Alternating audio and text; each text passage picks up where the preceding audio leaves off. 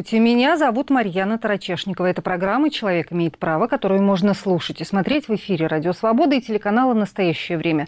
Сегодня в выпуске. Смотрели и не вмешивались. В Екатеринбурге полицейские наблюдали за тем, как на их глазах убивают аспиранты из Габона. Облавы на стройках, рынках, в мечетях. Полиция ищет мигрантов и отправляет их на войну – Поставили на колени, заставили извиняться. Почему в России нет закона о школьной травле? Подробнее об этом поговорим в течение ближайшего часа, но прежде Наталья Джанпаладова напомнит, что еще в России на этой неделе обсуждают правозащитники, юристы и гражданские активисты. Суд в Иркутске приговорил к пяти годам колонии ефрейтора Николая Карпова по делу о самовольном оставлении части в период мобилизации. А на Камчатке суд назначил реальные сроки двум контрактникам по делу о неисполнении приказа в условиях вооруженного конфликта. Дмитрия Щекурова приговорили к двум с половиной годам колонии поселения, а Михаила Спиридонова – к двум годам и двум месяцам. Следствие утверждает, что они, осознавая объявленную мобилизацию, отказались участвовать в войне с Украиной. С начала так называемой спецоперации на Камчатке вынесли больше 30 обвинительных приговоров за отказ участвовать в военных действиях. Суд в Пскове обязал Министерство обороны выплатить военнослужащему Александру Костину 100 тысяч рублей компенсации морального вреда из-за штампа в военном билете о нежелании воевать в Украине. Пресс-служба суда сообщает, что Костин добросовестно выполнял специальные задачи в зоне СВО, поэтому штамп с отказом участвовать в войне сочли недостоверной информацией, порочащей честь и достоинство военнослужащего. Во Владикавказе 6 лет строгого режима получил антифашист Савелий Фролов по делу о подготовке к государственной измене. Его задержали в октябре 2022 года на границе с Грузией у КПП «Верхний Ларс». По версии следствия, он собирался ехать в Украину и вступить в Легион Свободы России, который воюет на стороне ВСУ. Поводом для выдвижения обвинений стала шуточная переписка в одной из социальных сетей. Уголовное дело против Савелия Фролова – первый известный случай применения в России статьи о подготовке к переходу на сторону противника. Активиста из Москвы Алексея Малеревского арестовали по обвинению в участии в экстремистской организации из-за одиночного пикета в поддержку Алексея Навального. 1 сентября Малеревский выходил на Манежную площадь с плакатом «Свободу Навальному, свободу политзаключенным». Тогда его задержали, но отпустили из отделения полиции без протокола. А самого Алексея Навального, который находится в колонии во Владимирской области, уже в 21 раз отправили в штрафной изолятор. На этот раз на 12 суток за то, что он якобы оскорбил сотрудника колонии. Пресс-секретарь политика Кира Ярмыш сообщила, что с учетом нового наказания Навальный проведет в ШИЗО 236 дней. До этого соратники Алексея Навального сообщили, что в колонии у него отобрали письменные принадлежности, из-за чего он отказался выходить из камеры на следственные действия и на суд. К нему применили силу. Политик регулярно судится с колонией. В заседаниях он участвует по видеосвязи из исправительного учреждения. Уголовное дело о распространении так называемых фейков о российской армии возбудили против политика Дмитрия Гудкова. Поводом стало видео под названием «К чему привела война Путина в Украине», опубликованное в апреле прошлого года на YouTube-канале «Политика». В нем он рассказывал об убийствах мирных жителей в украинских городах и о разрушении российской армией жилых домов и гражданской инфраструктуры в Украине. В 2021 году Гудков уехал из России. Пяти годам колонии суд в Кемерове приговорил Алексея Смирнова, владельца сгоревшего приюта, где погибли 23 человека. Его признали виновным по статье об оказании услуг, не отвечающих требованиям безопасности, повлекших по неосторожности смерть двух и более лиц. Следствие утверждает, что Смирнов оказывал услуги по уходу за престарелыми и инвалидами исключительно ради прибыли и знал, что арендованное помещение не соответствует требованиям противопожарной безопасности. Частный приют в Кемерове загорелся ночью 24 декабря 2022 года. Предположительно, пожар начался из-за неправильного использования дровяной печи.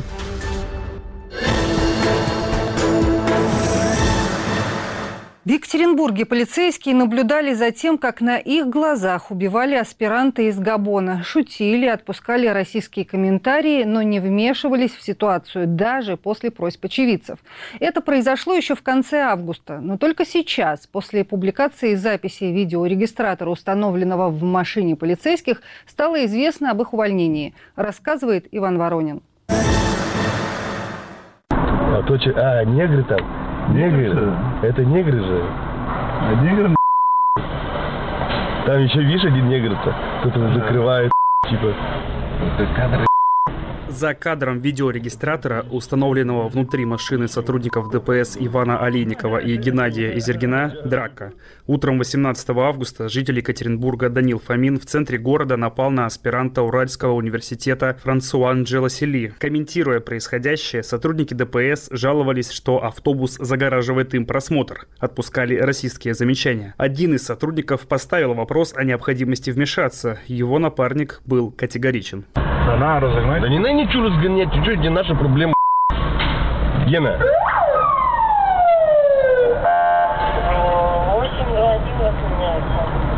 Ничего там один на один, там же не толпа на толпу.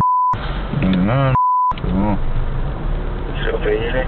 Дебил, не дал шоу посмотреть, талант. Попытки очевидцев добиться вмешательства полицейских в ситуацию не увенчались успехом. Какой адрес? Какой?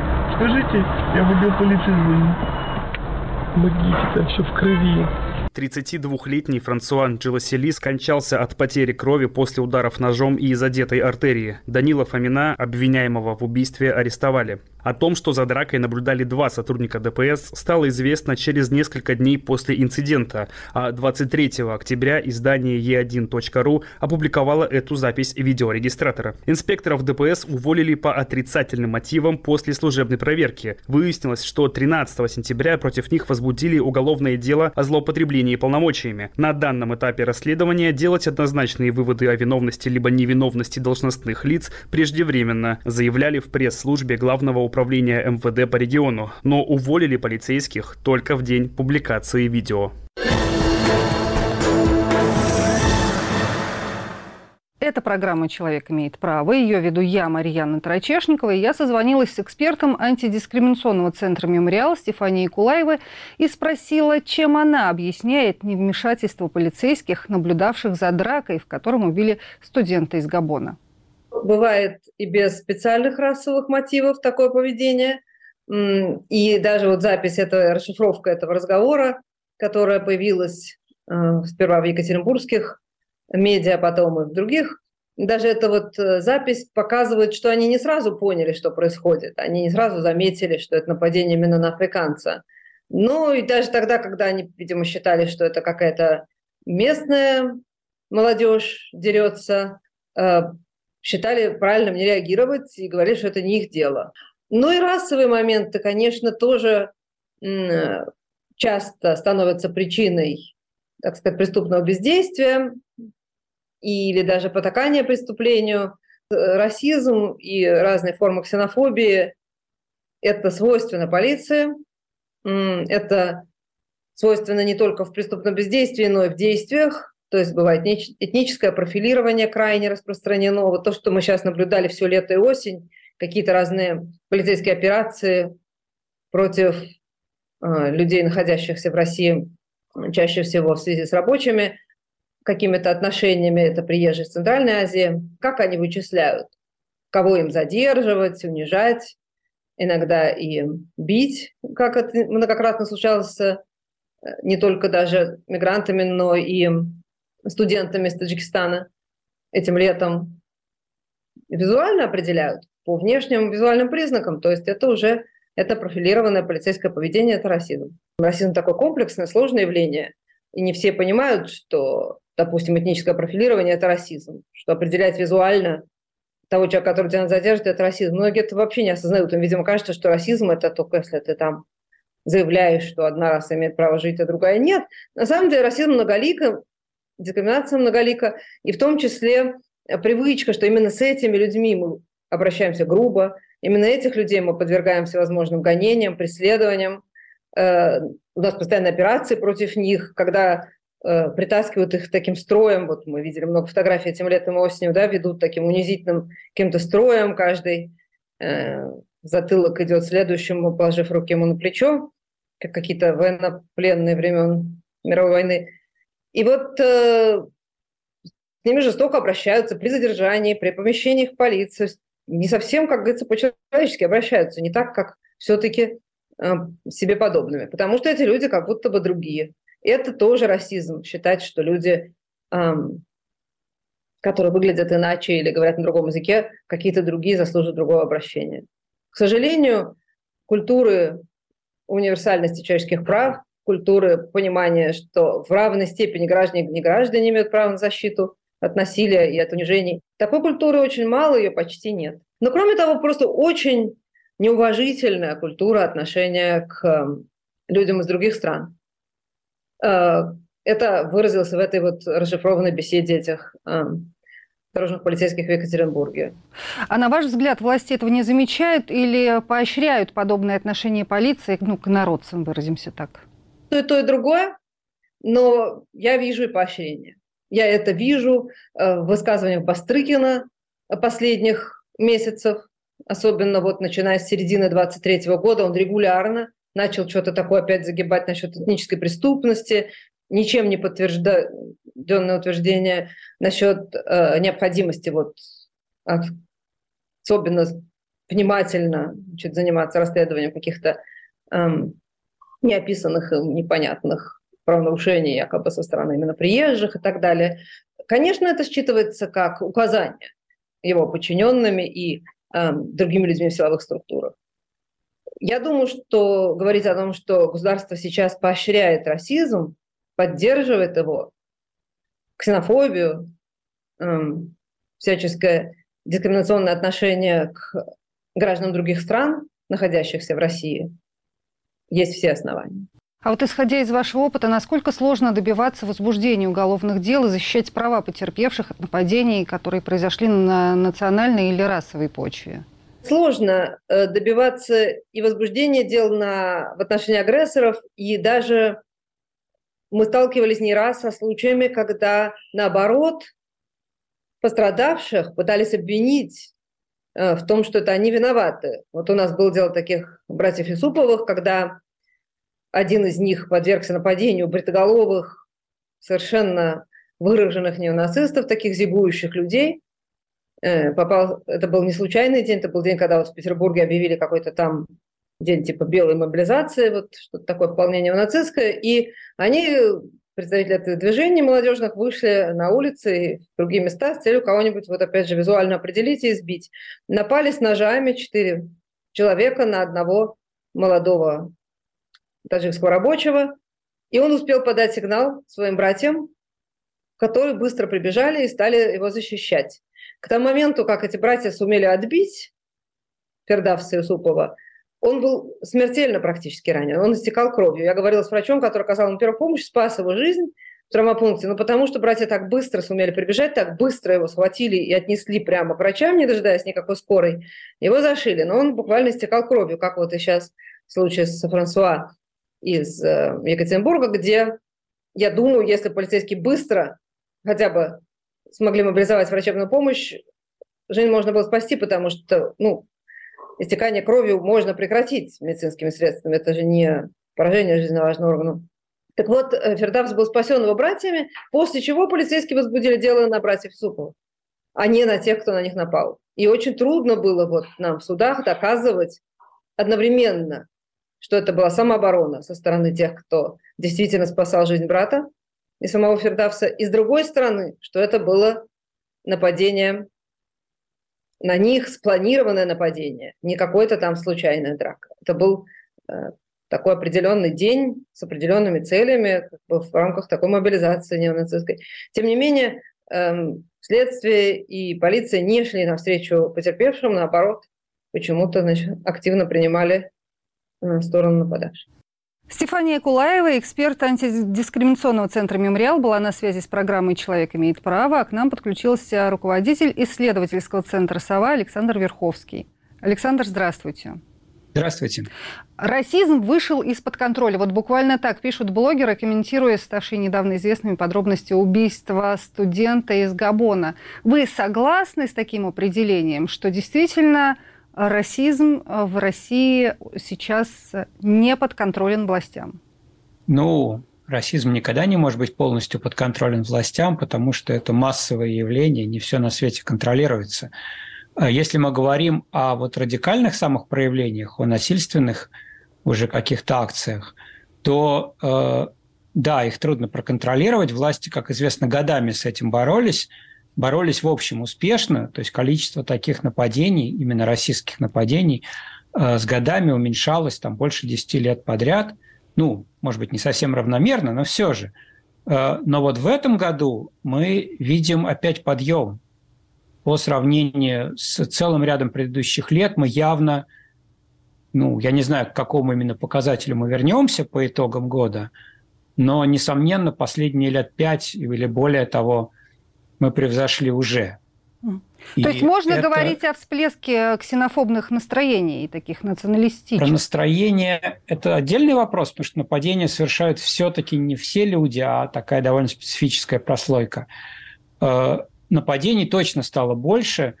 Не все они совершаются по э, именно вот расовому, в строгом смысле слова, признаку или по этническому. Стало больше, скажем, нападений на ЛГБТ-людей. Это ведь тоже тема, и этого довольно много. Э, но и по просто по внешности, разумеется, нападений больше гораздо, чем было в прошлом году и больше, чем в предыдущие годы. Это причем похоже, что это прям на глазах раскручивается от месяца к месяцу. А вы находите этому объяснение? Да, ну как нахожу. Нельзя все наверняка объяснить, но моя, моя гипотеза две. Во-первых, э, есть действительно такая полуофициальная антимигрантская кампания. Э, вот Стефания уже говорила о высказывании господина Бастрыкина, но он не один такой. Э, об этом очень много говорят, ну, то, что называется, нагнетают страсти.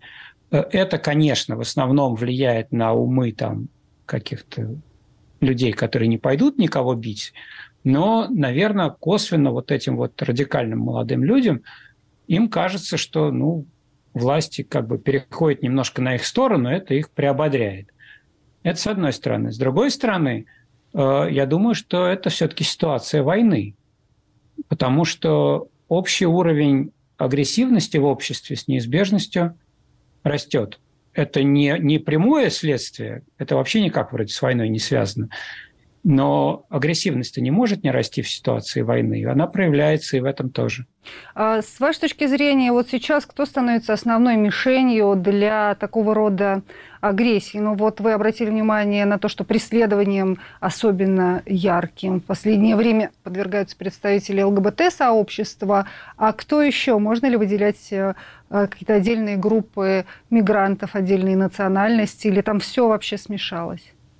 Ну, честно говоря, нападающие, они же документы не спрашивают обычно, поэтому они видят э, лицо, так сказать, неславянского типа, да, и это совершенно достаточно, чтобы напасть. Окажется ли он там чернокожим или с какой-то монголоидной внешностью, или вот будет он, скажем, таджикским э, мигрантом, ну или еще кем-нибудь. Это, знаете, не так принципиально. Вот мы по своим э, наблюдениям видим, что, как и раньше, э, много попадает людей из Центральной Азии. Э, что статистически неизбежно, потому что просто именно их и много да, среди вот иностранцев, да, здесь работающих и живущих. Э, и они, что важно, мне кажется, в этой истории, э, в массе своей люди социально незащищенные, они где-то на социальном, ну не совсем уж на социальном дне находятся, конечно, но в нижних слоях, так сказать общества. И интуитивно всем понятно, что такие, на таких людей нападать безопаснее. Безопаснее почему? Потому что они не пожалуются в полицию или потому что да. полиция не станет их защищать? Это вот возвращаясь э, к тому, с чего начали. А в обоих смыслах. Они ведь почему не пожалуются в полицию?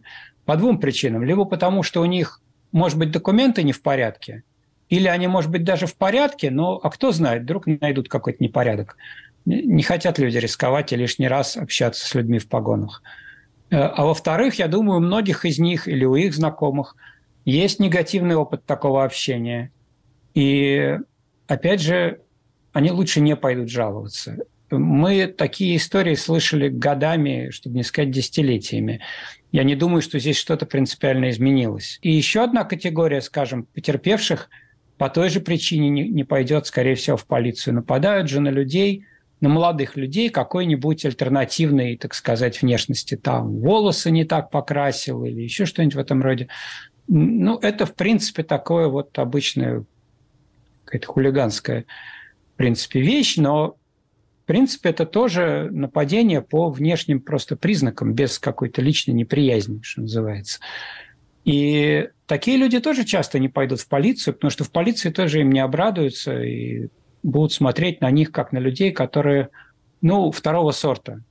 Вот ну, это вот представление о втором сорте, оно не обязательно же по цвету кожи, оно по многим признакам формируется. Но вот и с другой стороны, да, это удивительно. Вы сказали о нападениях по внешним каким-то признакам. А, летом раскручивали в телеграм-каналах, очень много цитировали эту историю, когда кто-то из мигрантов, кто недавно переехал в Москву работать, а, а, напал буквально на девушку, которая бегала в парке в коротких шортах, и он начал ей говорить о том, что ты как одета, ну, какие-то претензии предъявлять. Тут же вмешались прохожие, и полиция возбудила возбудил против него дело по 282 статье «Разжигание э, ненависти и вражды». И было бы странно представить, что они так же оперативно могли бы сработать в обратной ситуации.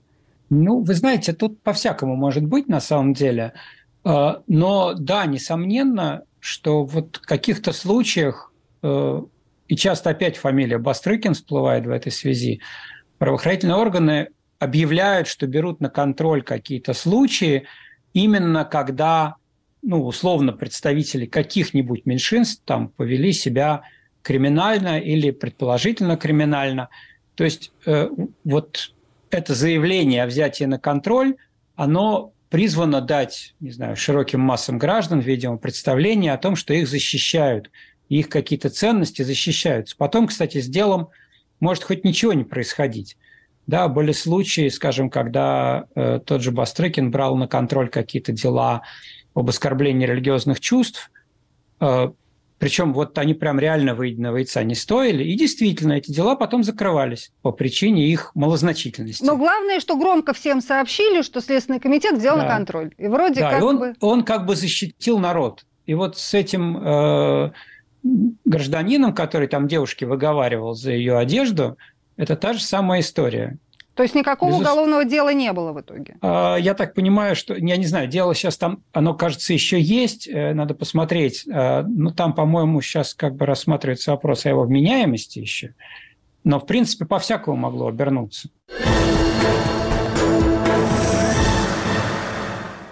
В Москве и Подмосковье участились проверки мигрантов. Основной интерес властей вызывают те из них, кто недавно получил российское гражданство, но не встал на воинский учет. По данным телеграм-канала МЭШ, полицейским дали устные указания находить таких граждан и доставлять их в военкоматы. Ранее в подмосковных котельниках ОМОН провел рейд возле мечети. Полицейские задержали и доставили в военкомат несколько десятков человек. Часть из них уже отправили в зону так называемой специальной военной операции, рассказывает Анастасия Тищенко.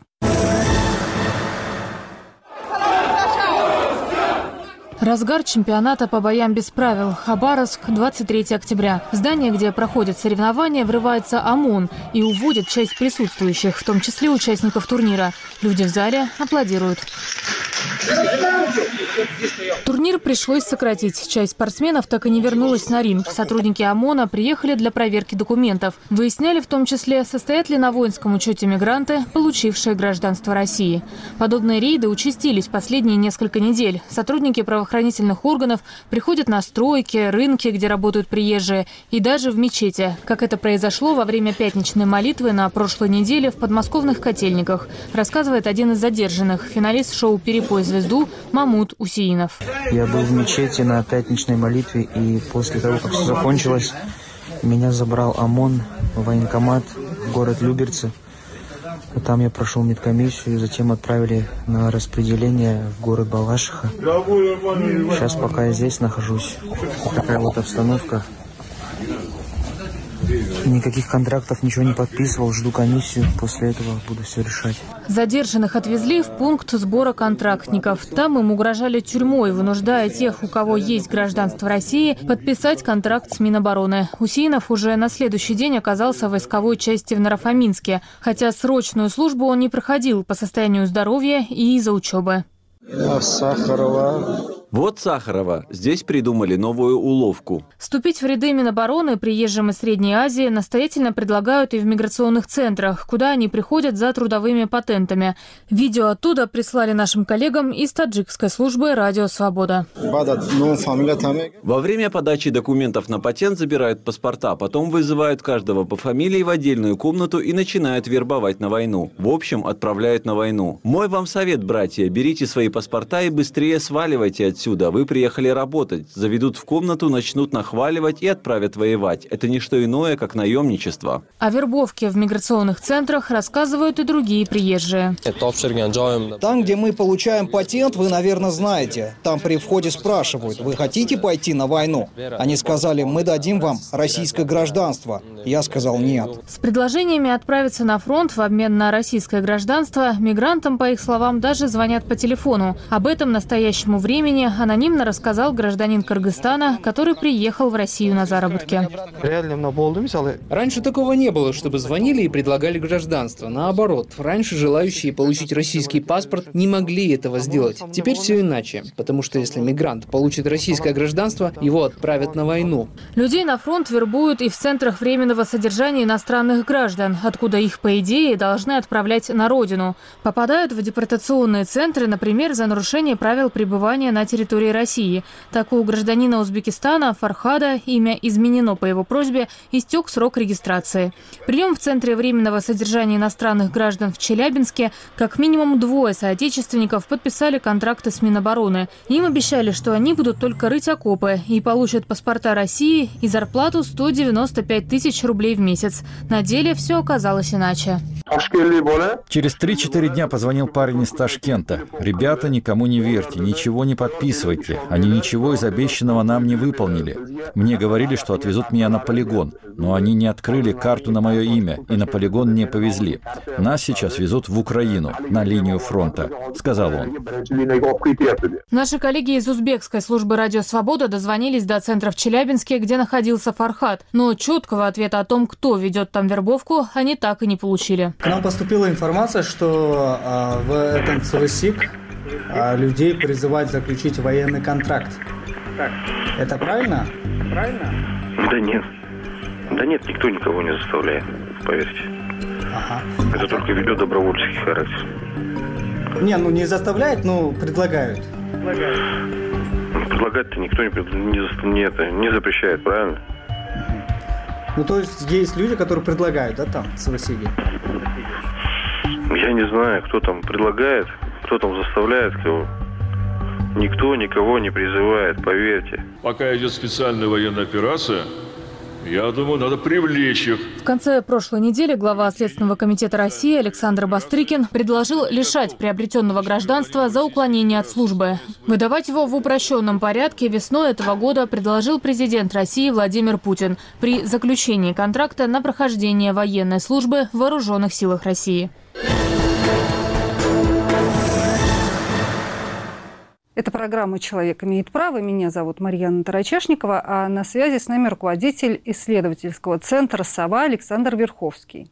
Александр, Говоря о мигрантах в России и тех мигрантах, которые уже-то не мигранты, а граждане вовсе, чем вы объясняете вот такие облавы на них со стороны властей? Ведь сначала их очень активно э, зазывали в российское гражданство, сделали какие-то, упростили процедуры получения российского гражданства, а теперь вот э, облавы, война и все что угодно.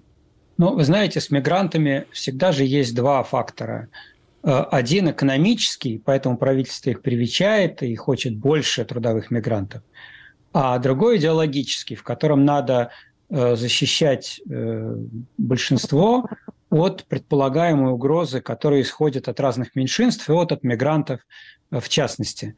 Э, и, соответственно, этим занимаются разные ведомства, понятно, и правительство все время делает вот то, то, то, это.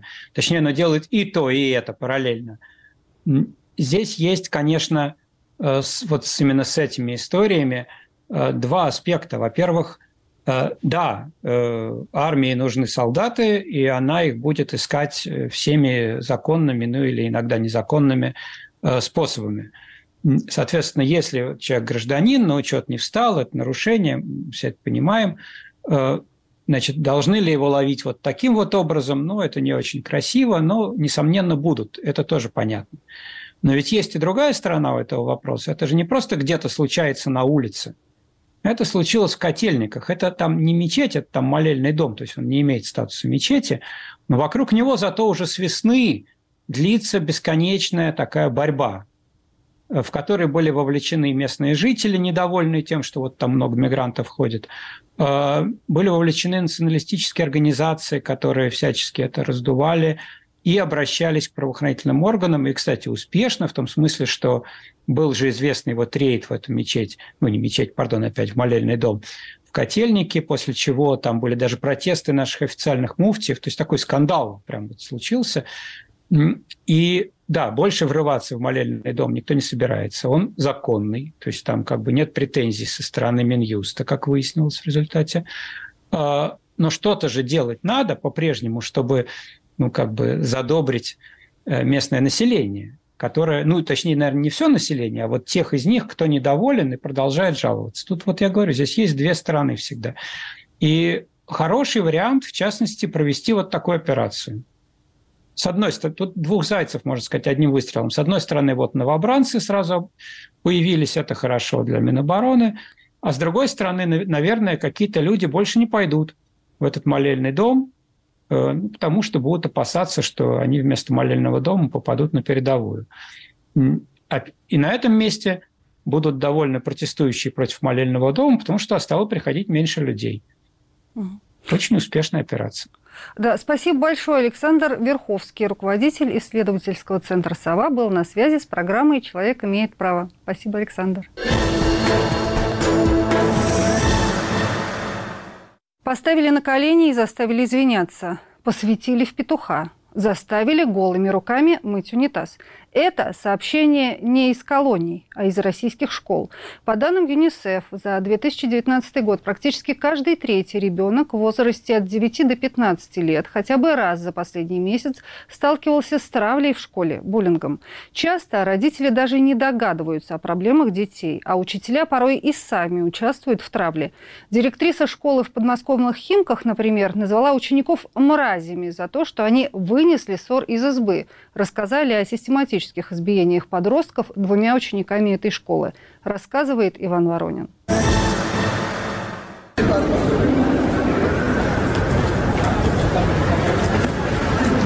Два ученика Химкинской школы номер 19 задержаны 18 октября по делу о хулиганстве, совершенном группой лиц. Они избивали своих сверстников в Химках и Москве из-за внешности, например, неформальная одежда. Я понял, давайте я сниму ее, я понял. Снимай. Давай, снимай. Или просто так. Нападение снимали на видео. Ученику своей школы они проломили голову за замечание о сменной обуви. Мама ученицы 10 класса рассказала, что ее дочери один из подростков угрожал изнасилованием, пишет телеграм-канал «Осторожно на Москва. После допроса в Следственном комитете директриса школы, депутат Химкинского совета депутатов от «Единой России» Наталья Каныгина обвинила параллель девятых классов в расизме и назвала мразями за публикации видео избиений из закрытых чатов. 18 же октября стало известно, что прокуратура проверит эпизод буллинга в школе 2025 в Москве, где мать одного из пятиклассников пожаловалась на то, что сверстник напал на ее ребенка в школьном туалете, заставил встать на колени, провел половым членом по лицу и заявил, что посвящает превращает в петуха. Это тюремный жаргон.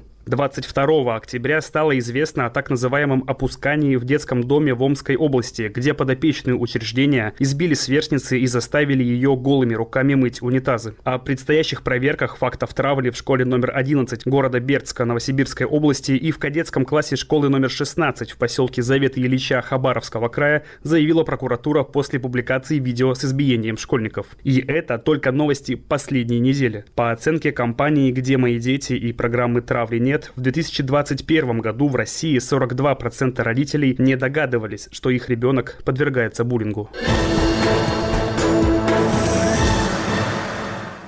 Это программа «Человек имеет право». Меня зовут Марьяна Трачешникова, а на видеосвязи с нами основательница программы «Травли нет» Ольга Журавская. Здравствуйте. Ольга, здравствуйте. А вот буквально год назад, в октябре 2022 года, все федеральные российские СМИ сообщили, что внесены в Думу какие-то поправки, которые помогут бороться с травлей в российских школах. А, будут изменены несколько законов, начиная от закона об образовании и заканчивая там кодексом об административной ответственности. И все, и на этом тишина. Ничего не произошло. Вам что-то известно о судьбе этого законопроекта и нужен ли какой-то специальный отдельный закон для того, чтобы противодействовать а, школьной травле? Да, спасибо большое за ваш э, вопрос. Я немножечко улыбаюсь, потому что с нами произошла, э, с этим законопроектом произошла невероятная ситуация. Законопроект против школьной травли затравили. А, э, в Госдуме тех, кто выносил этот законопроект на обсуждение, затравили тоже. И вообще, понимаете, получилась какая вещь? Вещь получилась примерно такая. Законопроект никто толком не прочел, но на него очень обиделись ультра я даже не знаю, честно говоря, это правые или левые, путаю всегда эти стороны света, но а, вот максимально такие религиозные какие-то... Кто-то из священников даже комментировал, активно выступал против. Э, да, да, да, да, да. И, а, и а, знаете, это привязали все к закону о домашнем насилии, то есть это как бы казалось, что это идет против какой-то внутренней скрепы. А, мы надеялись, что нас услышат. А, мы готовы были работать с законопроектом дальше, мы готовы были вносить поправки, которые казались бы логичными всем после обсуждения. А, но началась травля, и получилось, что если что, что никто, никто не согласился дальше этот законопроект пытаться продвигать, потому что всем ну, просто стало очень страшно, и никто не представлял себе, а, чем это может закончиться. Выступали угрозы, начинались какие-то а начинались... что там такого было? Ну, что такое вы предлагали делать, что против вас так ополчились? Ну, я думаю, что я знаю, если спросить у любого взрослого, которые... хорошо ли травить ребенка в школе, или когда один ребенок ставит другого на колени, или посвящает в петухи, как вот тут они сообщались, или избивает на лестнице ногами, или обревает на лысо, это ну, вряд ли найдется взрослый, который скажет, да, молодец, это хорошо. Так что тогда не нравилось им? Я не знаю, я не могу вам толком ответить, потому что они приводили, потому что многие люди приводили аргументы почему этот законопроект не нужно применять, принимать, принимать, слушать и так далее. Но ничего этого из того, что они произносили, в законопроекте просто не было. И было очень тяжело как-то аргументированно а, отвечать, потому что все, ходи, все ходили по кругу. Вы собираетесь через ювенальную юстицию вмешиваться в семейные дела. И а, вот этот момент, как бы э, семейное дело, семья. Ты в семье можешь что угодно делать, и нельзя выносить ссор из избы. А, нельзя жаловаться на домашнее насилие, нельзя а, не терпеть. А, Но ну, со школой немножечко другая ситуация, потому что все-таки школа – это дело не семейное, а общественное. И школа все равно чувствует, чувствует что семьи недовольны, что родители недовольны, и просто заткнуть рот э, всем родителям школа не может. Поэтому какие-то все равно подвижки продолжаются. Но в частности этот законопроект э, никто не стал дальше продвигать именно потому, что потому что а, люди увидели в нем посягательство на семью, которого там не было. Нам было очень важно э, иметь, э, иметь э, законопроект, закон, в котором бы мы определили понятие школьной травли, на которые мы могли бы ссылаться.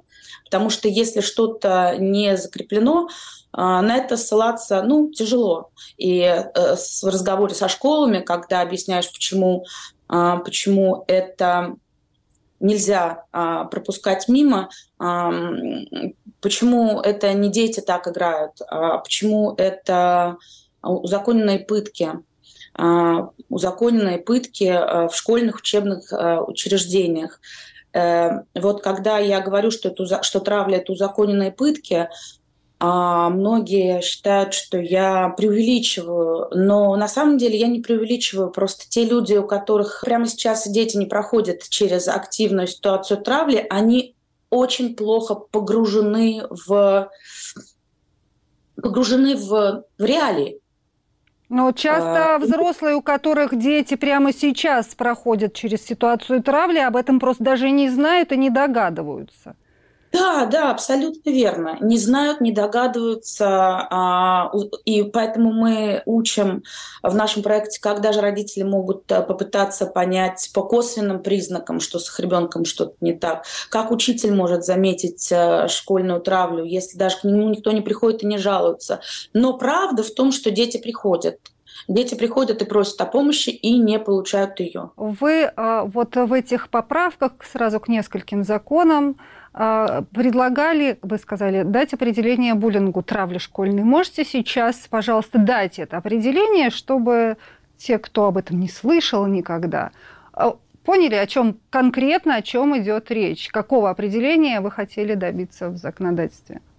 Да, конечно, да, но а, пользуясь случаем, я хочу еще отправить всех на очень хороший наш ресурс травля.нет. Там хорошо описано, э, что такое травля, школьная травля, чем она отличается, потому что некоторые вещи иногда нужно почитать самому, чтобы действительно их а, запомнить.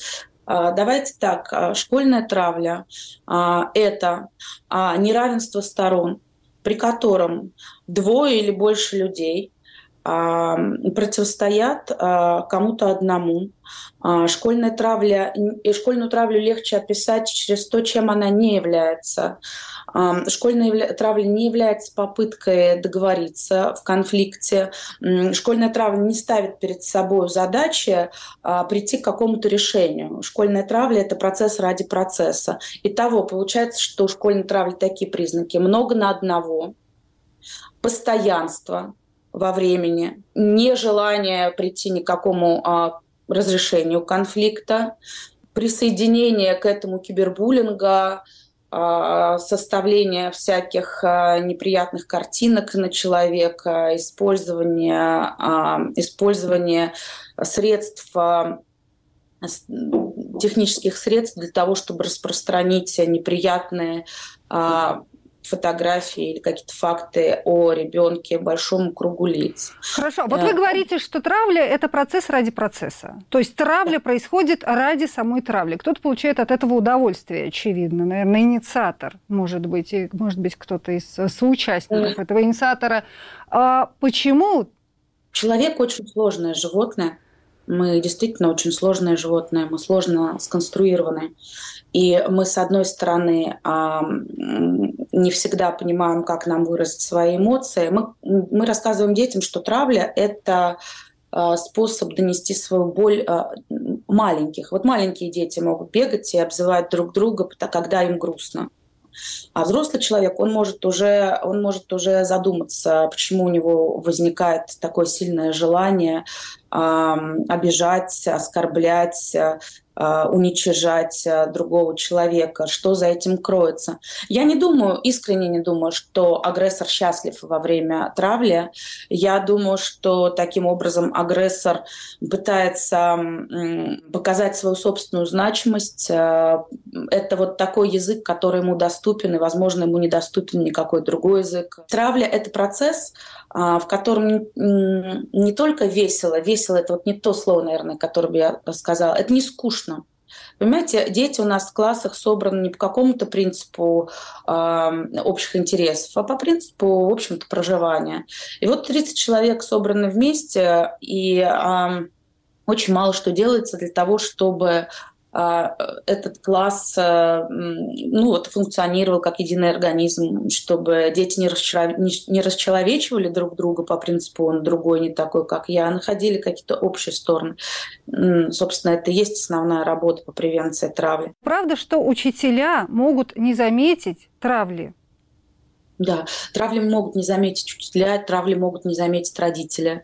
А, действительно, мы а, склонны конструировать реальность так, как мы хотим. Личных проблем мы иногда не хотим, и на что-то мы просто не обращаем внимания, хотя могли бы. Но а, хочется сказать, что складывать всю вину на учителей – это, в общем, неправильный конструкт. Во-первых, учителей не учили замечать школьную травлю. А, во-вторых, учителя не учились ней работать. В-третьих, в школьной травле а, взаимодействуют а, много разных субъектов, не только учителя, но и дети, и родители, и вся администрация школы.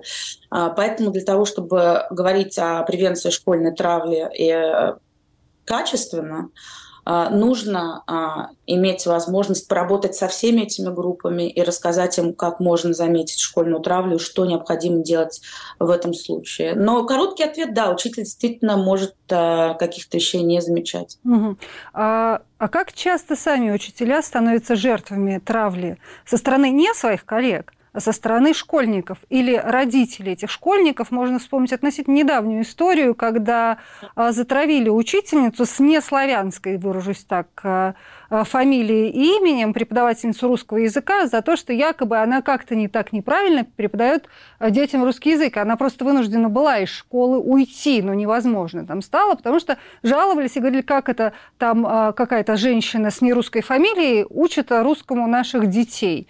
А, и пошли даже какие-то фейковые а, значит, страницы из тетради, якобы ею проверенных. Вот это и ситуация скорее исключение? Я вот начну с конца. Знаете, та школа, в которой можно травить, та школа, в которой э, люди не работают со школьной травлей, там на самом деле можно травить всех, потому что рыба гниет с головы, и если директору школы э, не кажется, что это какой-то важный момент, то тогда травля будет происходить и в учительской, травля будет происходить и а, со стороны учителей к ученику, так и со стороны учеников к учителю, так и со стороны родителей. Потому что если вот это тот уровень общения, который в школе позволен, то он будет происходить во все стороны, рано или поздно. Просто дайте этому немного времени. Травли учителей много. Э, это даже не исключение. А, травли людей на национальной почве тоже, к сожалению, идет вверх. Спасибо большое. Основательница программы «Травли нет» Ольга Журавская была на связи с программой «Человек имеет право». Юристу команды против пыток Магомеду Аламову угрожают убийством родственники сбежавшей из Ингушетии девушки. Об этом сообщает кризисная группа СК СОС и команда против пыток. В начале октября правозащитники помогли 28-летней Марии Яндиевой сбежать от домашнего насилия. Часть пути ее сопровождал Магомед Аламов. Через несколько дней выяснилось, что Аламов в заложниках в доме Яндиевых, и те угрожают ему и его родственникам расправой, если Марина Яндиева не вернется домой до конца недели. По информации правозащитников, родственники Яндиевой – высокопоставленные в Ингушетии люди, обладающие административным ресурсом. Здравствуйте, Марьяна. Меня зовут Ольга Садовская. В команде против пыток я занимаюсь вопросами международной защиты. И сегодня, в общем, мне э, выпал не знаю, неблагополучный шанс а, поговорить о том, что происходит с нашим коллегой а, Магомедом Аламовым в данный момент. А, этой истории уже практически две недели, ну, в принципе, две недели, исполнилось с того момента, когда 11 октября Магомеду позвонил сотрудник Ингушского центра «Э» и сообщил ему о том, что возбуждено, якобы возбуждено уголовное дело относительно пропажи либо похищения некой Марины Яндиевой, и он просил его, значит, э, прийти для выяснения каких-то обстоятельств в связи с данным делом. Потом ситуация начала развиваться довольно непредсказуемым образом, и э, Магомед не находился в тот момент в Ингушетии, не находился в регионе. За то время, пока он раздумал, вообще следует ли ему идти на какие-то контакты с, сотрудники, с сотрудниками Центра Э в связи с тем, что он никакого отношения к похищению Марины Индиевой не имеет. Его брата а, вызвали в полк Кадырова в Чечне и угрозами потребовали сообщить Магомеду о том, что он тоже должен явиться в полк Кадырова для выяснения каких-то обстоятельств вопросов, связанных с пропажей Марины Индеевой. И если бы Магомед не пришел, то, конечно, за это расплачиваться пришлось бы брату, возможно, здоровьем или жизнью. Поэтому Магомед приехал в Чечню, и, собственно говоря, вот с этого момента дело и закрутилось. А, нашего сотрудника команды против пыток Магомеда Аламова обвиняют в том, что он похитил некую Марину Яндееву. А, на самом деле, э, что сделал Магомед, это только по просьбе наших коллег из э, кризисной группы СКСОС и по указанию руководства он посадил Марину в точке А, довез ее до точки Б, и дальше Марина продолжила путь, потому что СКСОС помогают ей в эвакуации, так как девушка много лет страдает от домашнего насилия. А сейчас Магомеду выдвинут ультиматум семье девушки, которая угрожает ему убийством. И ультиматум это звучит следующим образом.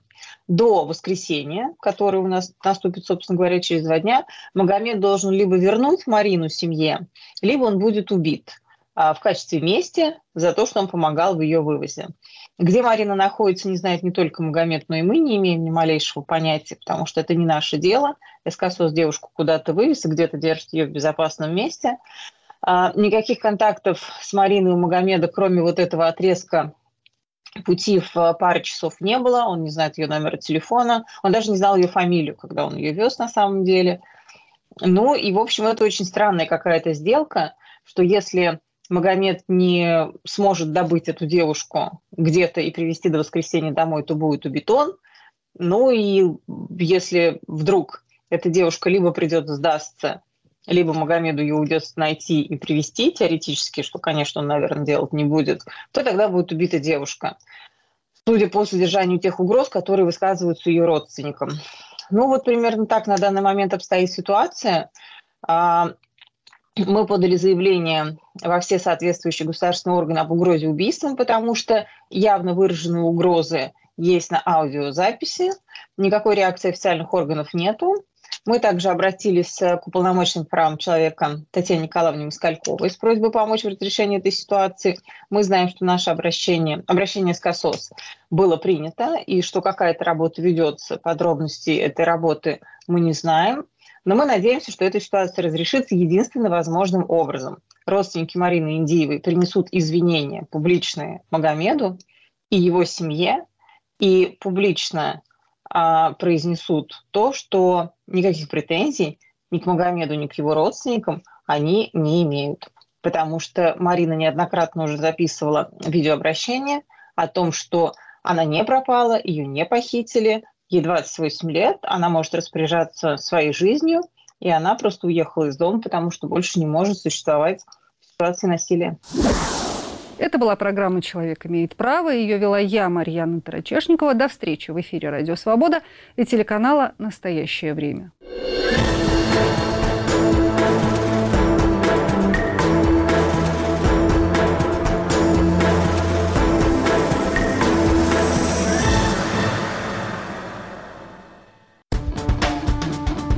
Теперь Радио Свобода в мессенджерах Viber и Telegram.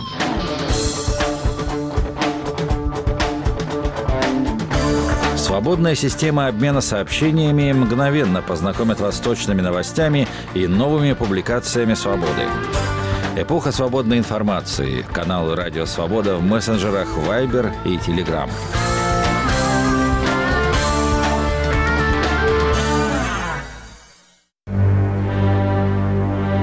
Какую Россию мы оставим нашим детям? Понятия не имею, но хорошую не оставим, это точно. Я надеюсь благополучной страной, которая выберется из этого кризиса, что наши дети будут получать достойное образование, ну, все наладится, все будет хорошо. Все-таки, чтобы маленько президент смотрел больше не на внешнюю политику, а на вовнутрь страны, так скажем. Я думаю, что такой гигант с такими ресурсами, все зависит от воли к победе. Потому что мы обещаем одно, а реализуем Мне с трудом верится, что с нашими олигархами такими мы построим хорошее будущее нашим детям. Когда мы жили, вообще не было ни ипотек, ничего, как-то жили. Вы считаете, что у нас есть Россия? В последнее время не вижу. Радио «Свобода». Глушить уже поздно.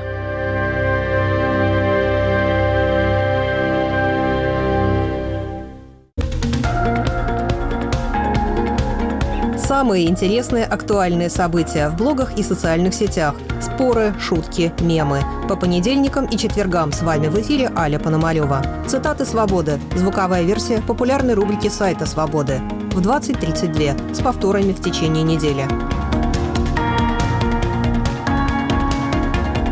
Слушайте «Радио Свобода».